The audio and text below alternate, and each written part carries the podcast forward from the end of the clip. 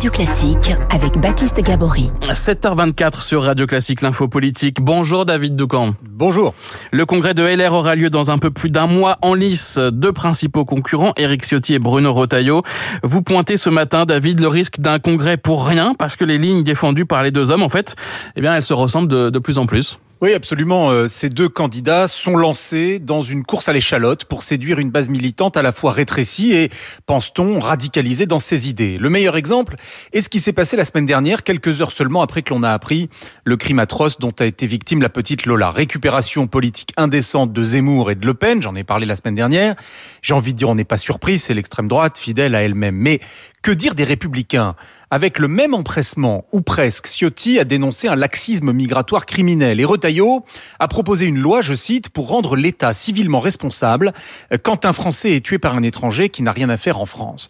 Alors le problème des expulsions non exécutées est un vrai sujet qu'il faut traiter sérieusement, mais ces réactions si rapides, si précipitées ont donné au mieux le sentiment d'une course de vitesse avec l'extrême droite, au pire celui de singer Zemmour et ses amis. Ce qui pose un problème de cohérence à vos yeux, David?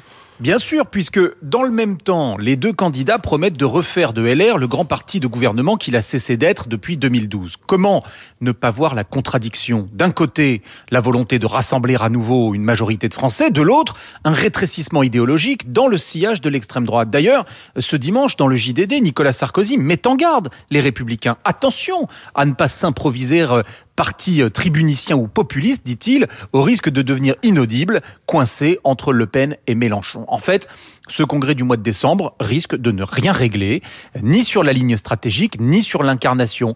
Consterné, euh, l'ancien président de l'UMP, Jean-François Copé, qui, comme Nicolas Sarkozy, est favorable à la construction d'une alliance en bonne et due forme avec Emmanuel Macron, euh, Jean-François Copé nous confiait, en reprenant la célèbre expression de Mirabeau au sujet de la France de 1789, quel que soit le gagnant de ce congrès, le parti sera toujours un agrégat inconstitué de peuples désunis. Fin de citation. L'info politique signée David Doucan. Merci David et à demain. Et bonjour David. Bonjour. David Abicard, les titres de la presse euh, ce matin et à la une, David, le contrat du siècle. Le Parisien aujourd'hui en France révèle les détails du contrat mirifique qui lie Mbappé au Paris Saint-Germain. 630 millions d'euros sur trois ans. À part Mbappé, c'est bien, ouais, ça mmh. fait envie. Mmh.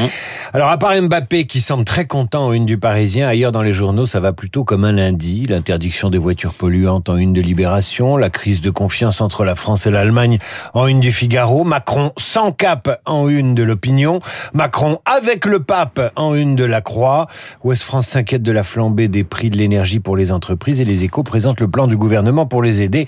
Enfin, la dépêche du midi titre un vaccin contre le cancer en 2030 avec un point d'interrogation quand même. Merci David, on vous retrouve euh, évidemment à 8h30 pour la grande revue de presse de Radio Classique et vous serez avec Guillaume Durand. Il est 7h28. Dans un instant, la météo, évidemment, le journal de 7h30 avec euh, Charles Bonner.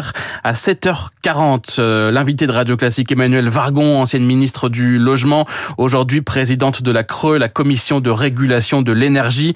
Les sujets d'actualité sur la crise énergétique, sur les factures des entreprises ne manquent pas. Elle sera là en studio donc pour euh, y répondre. À 8h15, l'invité de Radio Classique avec Guillaume Durand, Thierry Vimal et puis 8h40, comme tous les lundis, Luc Ferry. Il est 7h28 sur Radio Classique, la météo.